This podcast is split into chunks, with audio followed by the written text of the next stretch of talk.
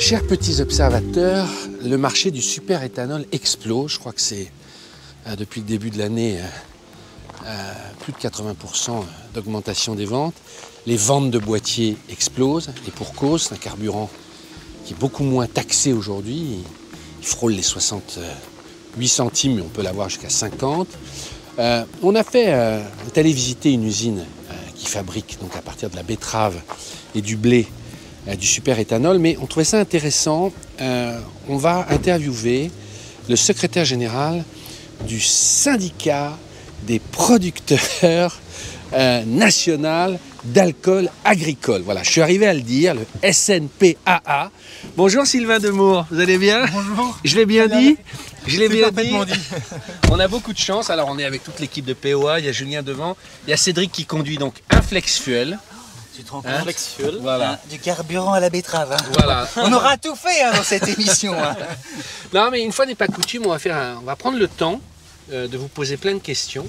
Parce que euh, ben voilà, vous, vous représentez euh, la filière.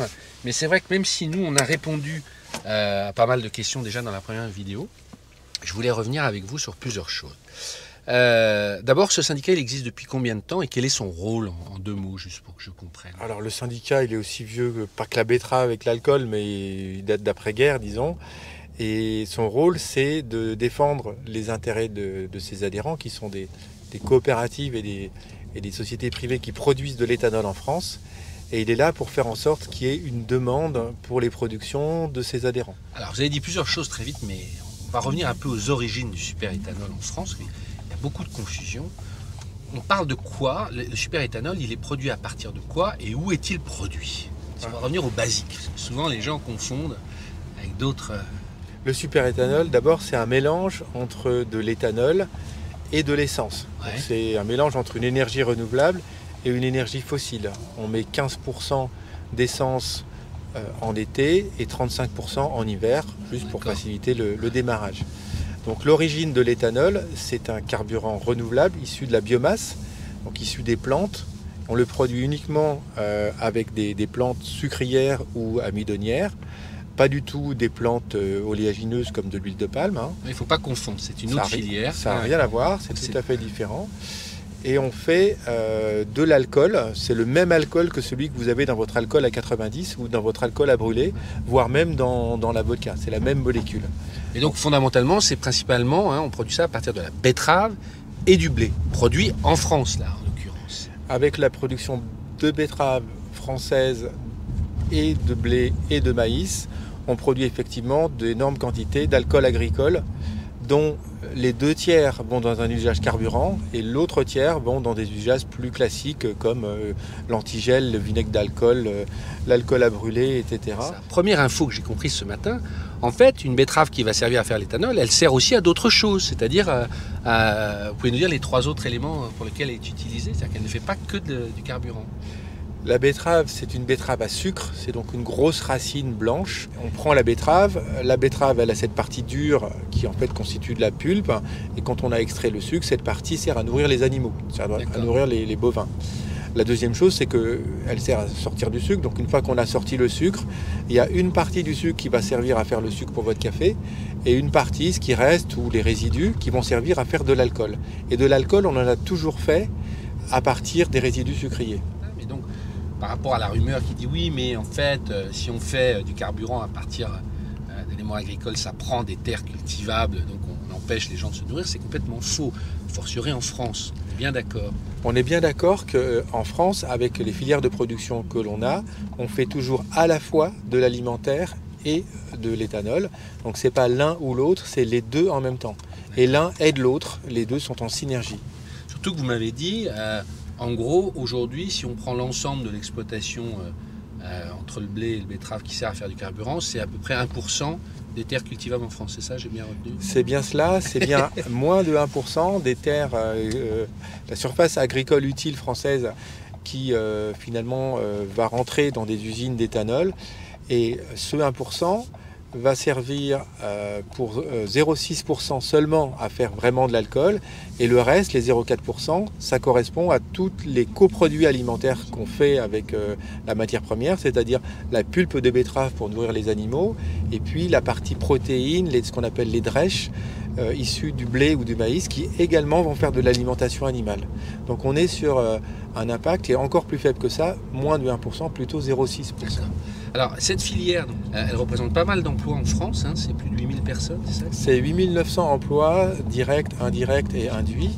D'accord. C'est combien d'usines aussi? Il y a eu pas mal d'usines qui ont ouvert, qui, qui produisent comme celle qu'on a visitée ce matin, là, euh, près de Reims.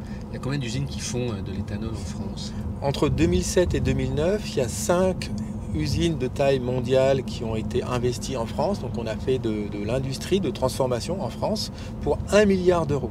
5 gros sites de production qui ont été créés et qui s'ajoutent aux 6 ou 7 euh, usines qui existaient déjà, qui étaient euh, sur des sucreries ou sur des amidonneries. Donc ça crée de l'emploi industriel. hein. Et ça crée également France, de on l'emploi- crée pas de l'emploi industriel, c'est pas vrai.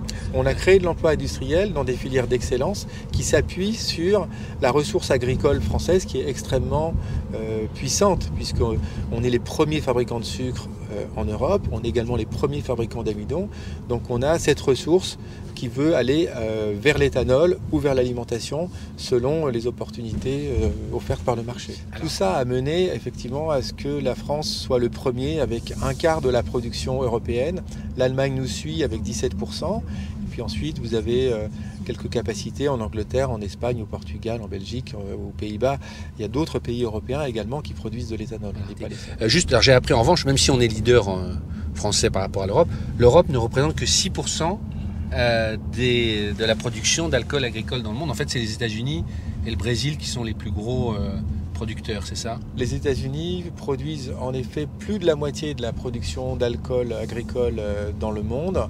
Et les- le Brésil sont les deuxièmes avec euh, probablement plutôt de l'ordre euh, d'un tiers. J'ai lu ce matin que cette production donc euh, d'éthanol en France permet d'économiser 400 000 tonnes de pétrole acheté à l'étranger, c'est ça le chiffre? C'est ça le chiffre. La production voir. française euh, représente 400 000 euh, tonnes équivalent pétrole. Donc c'est calculé en énergie. Et effectivement, bah, ça permet d'éviter des flux, ça permet d'économiser éventuellement des devises. Ça permet également euh, surtout d'éviter les émissions de CO2 qui sont associées avec euh, la combustion des énergies fossiles. Alors justement, on va y venir. Quels sont les deux gros avantages Alors, les- avant la fiscalité hein Les deux gros avantages sont le climat et la qualité de l'air. C'est moins de gaz à effet de serre. Euh, L'éthanol produit en Europe, en moyenne, c'est 70% de moins de gaz à effet de serre que l'essence fossile. Donc c'est considérable. Euh, la deuxième chose, c'est que l'éthanol, quand on le brûle tout seul, ne peut pas faire de particules. C'est une toute petite molécule qui ne fait pas de particules. Avec de l'essence, même si on en a moins qu'avec le gazole, il y a quand même des particules euh, qui sont faites. Et quand on euh, brûle de l'E85 dans un véhicule flex fuel d'origine, hein, on obtient une réduction de 90% des particules fines émises par le véhicule. C'est considérable. Et ça, c'est prouvé de façon, personne ne le conteste. hein, c'est- prouvé par, euh, par différentes études, et notamment une étude suisse euh, qui s'est faite il y a euh, deux ou trois ans à partir de véhicules flex-fuel d'origine et dans des conditions réelles de conduite. On parle de conditions réelles de conduite dans lesquelles on a aussi montré que euh, les, les oxydes d'azote, ces, ces fameux NOx qui sont irritants pour les, les- les bronches, étaient réduits d'un tiers. Même si là aussi ils sont plus faibles sur l'essence que sur le gazole. Euh, Aujourd'hui, le nombre de stations a été multiplié par 5. On est à 1500, c'est quasiment 1500 stations. D'autres euh, solutions euh, fiables euh, ont, ont émergé, notamment les boîtiers de conversion homologués par l'État. Alors ça, vous êtes très favorable à ça. hein Que- Ouais, que- ouais. ouais, nous sommes très très favorables. Nous avons, disons, été à l'origine de la notion d'homologation de ces boîtiers, de façon à ce que pour un automobiliste euh, qui voulait rouler à l'E- à l'E85, il y ait une façon sûre, vérifiée, euh, de, de le faire avec son véhicule existant. Concrètement, il faut avoir une voiture essence, je le rappelle, euh, produite après 2000, hein, c'est ça? Il faut que ce soit un véhicule qui est compatible avec le- l'essence en plan 95 de 10. Et ça, les constructeurs ont édité euh, des listes de compatibilité, donc on peut s'appuyer dessus. Donc c'est le fabricant de boîtier qui décide quels sont les véhicules qu'il peut équiper, mais en général, à 80-90%, ce sont les véhicules après euh, l'année 2000. On a une idée du nombre de boîtiers qui ont été installés euh, là depuis, depuis le début de l'année ça reste Alors ça reste une approximation, mais on sait que c'est euh, plus de 10 000 euh, qui ont été installés depuis le début de l'année, des boîtiers homologués. C'est une fourchette entre 10 et 20 000, voire un peu plus. Et l'année n'est pas terminée, évidemment. on en parlait au déjeuner, c'est qu'en fait, quand on fait installer donc, un, boîtier homologué, ou d'ailleurs quand on achète une voiture flexuelle, il n'y en a qu'une en France, on est dedans, ça tombe bien, c'est le Kuga, Ford, mais la carte grise est gratuite. Donc, ça peut être intéressant si je fais transformer une voiture, moi, qui date d'après 2000, non pas pour moi, mais quand je la revendrai, euh, si j'ai fait les démarches, euh, celui qui me rachètera ma voiture qui a un boîtier, il, aura une carte grise gratuite. Tout à fait. Et dans le cas de véhicules de 15 chevaux et plus, au-delà d'un certain seuil, la carte grise vaut plus que le coût du boîtier. Donc il y avait un truc un peu artificiel qui semblait pas sain à, l'État. Et l'État s'est engagé en fait à modifier euh, la loi pour que cet avantage n'existe plus et en compensation à autoriser finalement l'homologation de boîtiers pour les véhicules de 15 chevaux et plus. Et pour nous, c'est très important que tout véhicule techniquement compatible puisse être équipé d'un boîtier homologué par l'État. Euh, il faut que les Français aient des solutions sûres sur lesquelles ils puissent s'appuyer, quel que soit le véhicule, et donc faire sauter ces exceptions, pour nous, c'est un objectif important. Juste, euh, Combien coûte euh, une transformation avec la mise en place d'un boîtier? Vous m'avez dit il y a une moyenne basse, une moyenne haute. Alors la moyenne, hein, c'est disons 1000 euros pour avoir un, prix pivot et euh, la fourchette, c'est entre 700 euros et 1500 euros. Et c'est très dépendant du nombre euh, de cylindres à équiper. Vous avez des intérêts, vous, dans les sociétés qui font des boîtiers? Nous, on encourage les sociétés à se développer, on leur a donné un cadre réglementaire et on les laisse euh, absolument libres de le faire. On n'est absolument pas euh, intéressé, ou d'autant plus que nous sommes un syndicat professionnel et que nous devons euh, garder une grande indépendance vis-à-vis de tous les acteurs. J'en doute pas, mais j'imagine c'est toujours les, commentaires. Julien Il y a beaucoup de Français, on en a aussi parlé, qui font des reprogrammations. Euh, c'est pas forcément une bonne idée du coup la reprogrammation par rapport au boîtier. Parce que c'est vrai que pour nous, bêtement, on a l'impression que c'est presque pareil finalement, mais. Euh. Vous vous dites que vous êtes tout à fait contre hein, la reprogrammation. Oui, on pense qu'il y a vraiment de gros risques là. il faut expliquer ce que c'est que la reprogrammation, tout le monde ne sait pas. là, on n'installe pas un boîtier, c'est fait par ordinateur. la puissance, en fait. Alors, les seules choses que nous nous défendons et nous promouvons, c'est les véhicules FlexFuel d'origine comme le Kuga FlexiFuel et les boîtiers de conversion homologués par l'État. Tout le reste euh, présente des risques pour l'automobiliste, euh, des risques techniques, des, risques de responsabilité, des risques juridiques, des risques sur sa garantie, des choses qu'on ne veut absolument pas faire risquer aux automobilistes. Alors il y a une question qui revient souvent aussi. le gros avantage c'est la fiscalité puisqu'on va payer son litre d'éthanol, même s'il consomme un peu plus, en moyenne à 68 centimes, mais ça peut même descendre jusqu'à 48, je crois que c'est le record que vous avez vu le plus bas. Hein. Oh, y a, ça s'est trouvé, oui. Parce que c'est un abattement, en fait. Il y, a moins de taxes par rapport à, au diesel et à l'essence. Mais on voit souvent des questions sur les réseaux de gens qui disent oui, mais la fiscalité, ça peut changer demain, le gouvernement peut changer et on perdra tous les avantages. Vous, vous nous dites non, non, c'est sanctuarisé pour plusieurs années. Oui, on rappelle que euh, quand, euh, par exemple, euh, la trajectoire d'augmentation de la taxe avait été fixée, euh, l'augmentation était assez homogène entre l'essence et le superéthanol e 85. Donc il n'y avait aucune intention de l'État de réduire l'écart. Nous, on pense que ce qui doit être sanctuarisé, c'est l'écart entre l'essence et le 85.